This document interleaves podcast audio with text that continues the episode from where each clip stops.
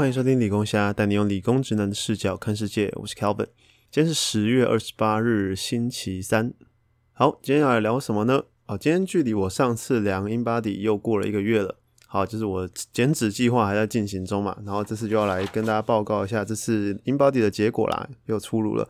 诶，这次有进步一点。好，我们来看一下哈，体重呢是七十七点五，啊骨骼肌重是三十四点五。然后体脂肪重是十六点七，然后体脂率来到二十一点五。好，跟上一次的数据对比一下哈。上一次的话，体重是七十九点四，所以减掉了一点九，差不多两公斤。然后骨骼肌重也是三十四点五，诶，所以我这一次几乎都瘦在脂肪。哦，当然这次。呃，英巴这种东西本来就是会有一点误差，因为它的原理就是呃去量电阻嘛，所以它其实跟你每一个时刻的身体当下状况其实会有一点误差。就我相信应该还是有掉一点肌肉啊，只是诶这样看来确实我把肌肉量维持的还不错，这是我蛮惊讶的地方。然后体脂肪重比上次对，就是整整少了两公斤，上次是十八点七啊，这次是十六点七。好。所以我从我的体脂从二十三点六降到了二十一点五，然后花了一个月的时间。哎，我自己对这个结果算是还蛮满意的啊。然后我这次来分享一下我这个月来做了什么改变。好了，好，首先就是呃，大家有来听应该就知道，哎，我上一次距离我上一次跟上上一次，好，上上一次就是两个月前。好，两个月前我本来说要开始减脂，然后哎，结果减减减减了一个月再去量，哎，失败，就是几乎没什么变动。好，这一次诶瘦了两公斤的脂肪，觉得还不错。而且重点是比较让我讶异的是，我把肌肉量维持的真的蛮好的。哦，就是都是三十四点五没有动。好，所以我这次做了什么改变呢？其实我主要是加进有氧运动。我发现诶真的有差诶。我本来觉得说，诶照理来讲，减脂这种东西就是呃热量消热量缺口嘛，制造热量缺口。所以你吃进来的东西少了，其实你不需要做什么运动，它就能。自然的瘦了，然后发现哎，好像做了有氧运动之后效果有比较好，但我不确定，因为我这阵子吃的东西有更节制一点啊，所以我不确定说到底是吃了去影响呢，还是有氧做多了去影响呢？啊，其实我现在做有氧的频率也没有到很高，我现在大概是呃练三天重训，然后一天休息，休息那天就做有氧这样子。然后我接下来想要再把有氧的频率拉高，我想要变成练一。呃，重训一天，有氧一天，重训一天，有氧一天，我这样试试看好了。但，我想这样子的情况下，应该肌肉也会开始掉。不过没关系，我觉得应该可以减得更快一点。毕竟我现在已经很常会饿到受不了了。其实应该也不是说饿到受不了，就是你知道，有时候真的很想吃东西，然后就哎，看我在减脂。好，对，就是 意志力啊，真的，我觉得减脂最重要的事情就是意志力。然后呃，小聊一下我这阵子都在吃什么好了。首先就是我都会把碳水压低一点，是我的食物基本上都是以蛋白质为主啦。然后吃的东西大概都从好事多买的吧，可能一些鱼啊，然后虾子，哎，好事多的那种虾子非常方便，那种冷冻的，然后壳已经剥好，它只剩尾巴而已，然后就解冻之后就可以炒来吃，就很棒。哎，虾子是很好的蛋白质来源，只要你不会过敏的话。哎，可是我就发现到一个问题，就是我开始减脂之后，哎，当然你进来的热量少了，其实你本来就比较没力，然后再加上我吃的碳水又比较少，所以在这种双重条件下呢，我就变成重训推的很没有力，我的重量就一直，呃，其实讲维持已经算还不错，我觉得甚至比以前我在减脂之前掉了不少啦，就我现在就变成只能拿一些比较轻的重量在做。然后这也是为什么我想说，哎，干脆好，我就重训，我就维持就好，然后我就多做一点有氧，看能不能减快一点，这是我接下来的计划。然后一样，这一次我还是没有去算热量哦，我就完全全凭意志力，好，凭感觉去计算，说我到底怎么吃。然后，哎，间性断食的方式，我其实之前的集数有跟大家介绍过，大家可以参考一下。我觉得这个方法确实蛮帮助我蛮大的啦。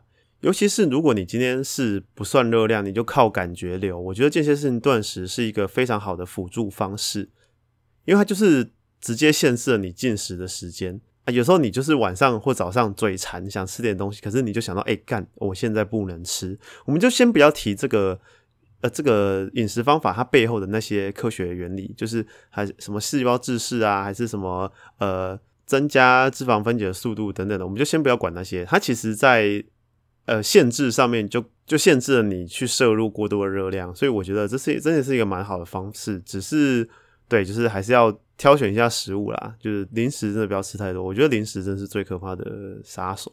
哎，有另一个点要注意的是，减肥很容易遇到一种心态，叫做补偿心态。就是你觉得哦，我今天有运动了，然后哎好，那我今天再多吃一块小蛋糕等等的。哎，其实人往往会高估你运动所消耗掉的热量，跟低估你吃进去的热量。所以其实讲真的，如果可以的话，减肥最好还是计算热量，应该会比较有效率。但是我就懒，好，所以我就我想要实验一下，这样子到底行不行啊？就。算是有一点实验心态啦，因为我知道生活中大家都懒嘛，所以如果我可以这样靠感觉去吃到，哦，慢慢调整，哎，其实我第一个月也失败了嘛，啊，我如果能第二个月这样慢慢调整，哎，看起来有一点进步，然后看第三个月能不能再减掉，我看目标减掉三公斤试试看，好，所以我接下来的计划就是把有氧的比率拉高，然后重训的。频率就比较低一点，就当做维持肌肉量就好了，反正肌肉也长不上去了。对，因为你摄入的量比较少，一定是肉不会长的，除非你是初学者。然后呢，然后再来推荐一个好东西好了，毛豆哦，对，也是好事多买的。哎，我觉得好事多的毛豆真的很不错，因为它也是冷冻的，然后你解冻就可以吃了。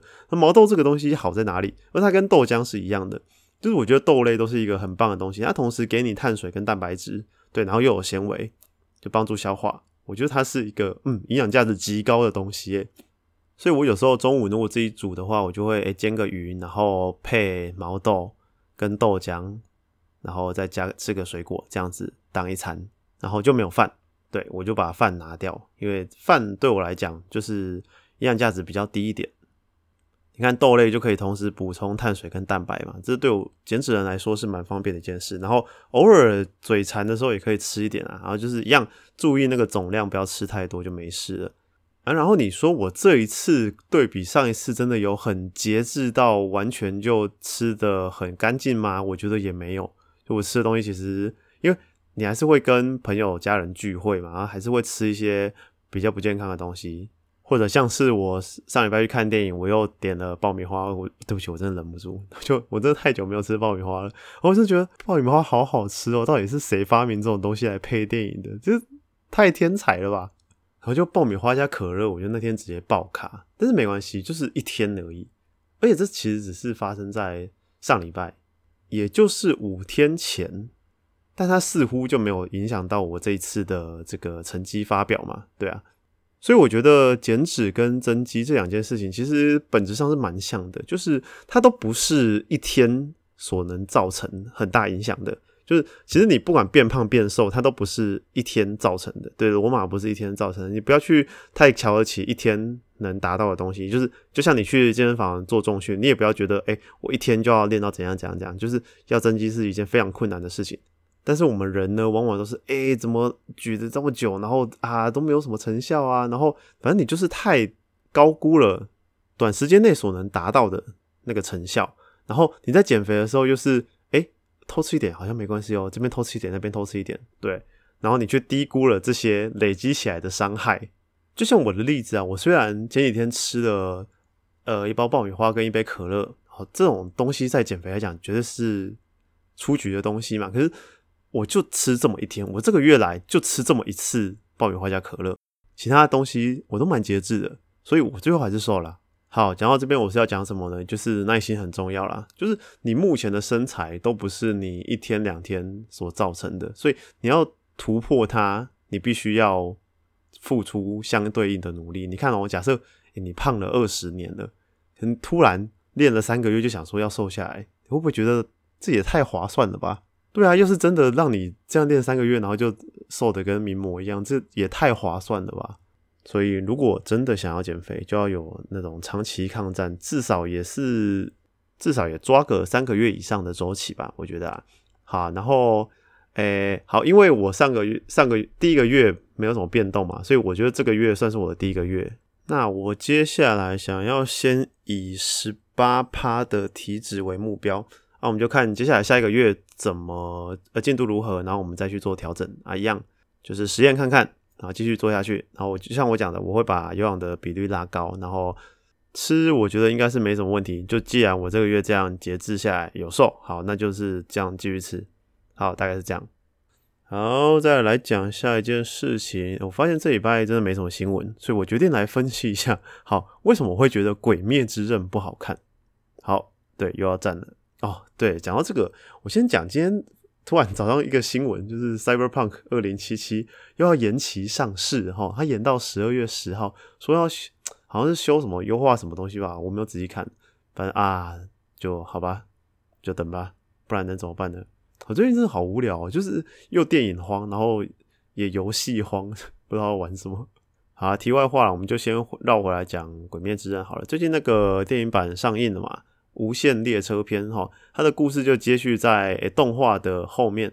哦，动画最后完结不是呃炭治郎他遇到了他那个十二柱嘛，好，然后接下来的故事就是其中一个岩柱，他要带着炭治郎去打鬼，在一个火车上发生的故事。然后我有没有去看呢？我没有去看，而且我不想去看，因为我知道结局了。我看过漫画了。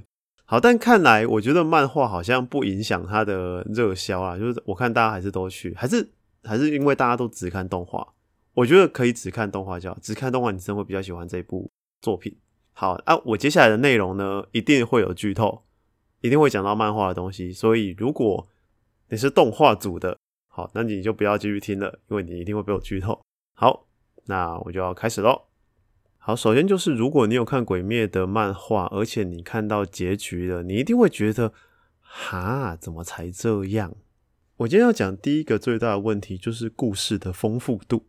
就这整部漫画就是在打鬼，没了就是打鬼。它就像那种呃，第一关打完接第二关，第二关打完接第三关，一直打到第二十关打完这种。游戏没有任何的隐藏任务跟剧情，就是这样一路打下去。其实我觉得你要做这样的漫画也不是不行，只是已经二零二零了，这么故事这么单调的漫画还能红成这样，我其实不是很能理解。所以我觉得它红起来绝大部分是动画组的功劳啦。我的观察，我先说好了，《鬼灭》的动画真的是呃质量高到没话说，就是它的哇那个动画真的是燃烧经费在制作。故事剧情方面，我们就拿《钢之炼金术师》来对比好了，因为他们两篇漫画的篇长度我觉得差不多，所以比起来应该算公平吧？还是大家觉得拿神作来比不太公平？好，那我们就拿一开始来讲。其实一开始你看《钢炼》，你只会知道，好，艾德想要救回阿尔的身体，所以他去踏上寻找贤者之石的旅途。好，一开始是要找贤者之石哦，后面什么人造人、什么东西、什么阴谋，全部都不知道。可是《鬼灭之刃》一开始好就看到无惨把他妹变鬼，然后最终目标就是要宰了他嘛。这个结局到最后是不是还是一样？所以这就是那种你看第一话你就知道最后一话的故事，等于说他没有给读者任何惊喜，或者是任何更丰富的东西。好，那你如果说《鬼灭》就是战斗番呐，它本来就是那样，它的故事就是打鬼，就是这样。好，那你至少战斗应该要做得更丰富一点吧？但我在我看来，我觉得他的战斗就是招式互干，他就是他也没有任何智取的部分，他就是硬干，他的硬干的程度跟七龙珠有得比的。哦，就是两个角色好，本来主角打不赢这个这只鬼，然后主角练练练，然后打得赢这只鬼了，然后又遇到下一只更强的鬼，然后主角再练练练，再把这只鬼打爆，基本上套路就是这样子啊。我拿一部跟《鬼灭》很像的漫画来讲好了，就是《九九的奇妙冒险》。好，我不知道大家有没有看，但是它其实剧情是一样的。好，它都是一个为了报家人被鬼杀掉的仇，然后踏上踏上旅途。然后他们设定都很像哦，比如说九九的吸血鬼也是一样怕太阳，然后杀不死。然后他们一样也有呼吸法，只是九九到后来在玩替身啊，后来就没有用呼吸法了。但我真的觉得这两部漫画同质性很高。其实九九也蛮像，他就是他有一个目标，然后从头打到尾。但是九九的战斗我还蛮喜欢的，因为他真的加入蛮多智取的部分。可是鬼灭的战斗基本上都是碾压，不然就是硬干，但就大家一起硬干把你干掉。尤其是最后打无惨，我真的看到觉得到底在干嘛。所以其实我本来是期待说，哦，鬼灭啊，大家都说他是下一个 Jump 三本柱嘛，下一个台柱，然后诶。我本来期待它可以发展成一个很大的世界观，因为它世界观其实设定的其实还蛮有趣的，虽然有一些好像诶以前看过的东西，但是我觉得他用一个蛮不错的方式呈现出来，可是没有，他就这样收掉了。我觉得最可惜的地方就是这里。哦，而且刚刚讲的那个战斗，我又想到一件事情，请问各位，水之呼吸第一招到第十二招用起来有什么差别吗？对不对？有什么差别吗？就是各种呼吸法，其实只是为了让战斗场面看起来不要那么无聊而已。就是你不要一直都换 A A A A A 你偶尔按一下 B，就是这样而已嘛。所以，身为一个王道战斗番，你的王道很无趣，然后你的战斗也很无趣，这个就是一个致命伤了。那接下来我要讲一个更大的问题，就是情感方面。哦，鬼灭其实他的故事里面花了很多篇幅哈，比如说这个鬼被杀掉，他就会讲他一些生前的故事，然后比如说哎哪一个人哪一个柱牺牲了，好，他又会讲他一些生前的故事。但是就是这个但是这些牺牲的人，好，我先讲鬼灭有一个很大的特色，就是他很敢发便当。可是问题是，你发便当要发对人呢，而且要发的有意义。好，为什么我说鬼灭的便当发的比较没意义呢？因为那些牺牲的人，我们根本还没有跟他建立到情感。好，我们先来数一下岩柱。好，我真的要剧透了哦。岩柱是不是我们第一次看到他表现就是在列车上面，然后他就直接牺牲了？所以这个人，你跟我们讲他再多的故事，我们都没有办法觉得感动，因为我们跟这个角色没有连结啊。好，我们在讲最一开始，就是我们根本不知道为什么炭治郎对祢豆子的。情感那么深，因为他根本没有告诉我们。好，比如我们在讲其他作品，我们讲《火影忍者》好了，《火影忍者》算是描写情感描写的数一数二好的作品，我自己觉得。然后你看鸣人跟佐助之间的感情，然后小樱跟他们的感情，然后卡卡西跟他们的感情，然后佐助跟鼬的感情，这些都是有花篇幅去描写的。然后长时间累积下来，人们才会对那些牺牲感到痛苦，包括最后宁次之死，对。哎，我这样算剧透吗？到现在还有人不知道宁次死了吗？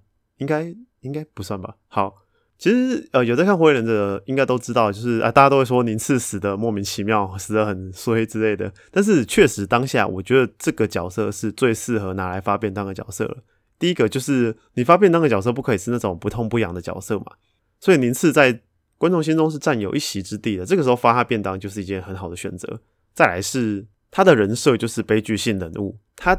这会人的整个故事，从前面至少到中期，都在塑造这个角色的悲剧性，所以我们对这个角色有很深的情感了。这个时候再发他便当，完美。但如果有看过《鬼灭》漫画的人，你仔细回想一下，所有牺牲的人，包括柱也好，然后呃那个无辜的人也好，鬼也好，哪一个是你有感情的？没有，他都是死了之后才开始讲他的故事，所以观众对这个情感没有累积到，自然就不会有。连结啊，自然就不会觉得哦，这个牺牲怎样怎样。所以鬼灭看似对亲情哦这些感情这些羁绊很有描写，但其实非常的表面，非常的肤浅。我就直接这样讲，就情感这种东西不应该是用讲的，应该是用画的或演的。我觉得不管在电影还是漫画都一样，这种东西应该要实质的让观众看到，而不是嘴巴上说哦，we are family，嗯，像玩命关头那样，哈。干完蛋！我今天真的嘴到好多东西。好了，没关系啦。好了，以上大概就是我对《鬼灭之刃》的一些质疑跟批评啦。当然，你可能会觉得哦，我太严格了。可是确实，因为我本来对他的期待是他能成为下一个 Jump 台柱嘛，对不对？可是事实上，他连边都插不到。我觉得好，那我们就休息一下，马上回来。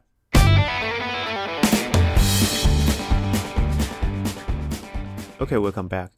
好，今天的影视分享呢，我不要再讲电影了，因为最近真的没有电影可以讲啦，我气死我了。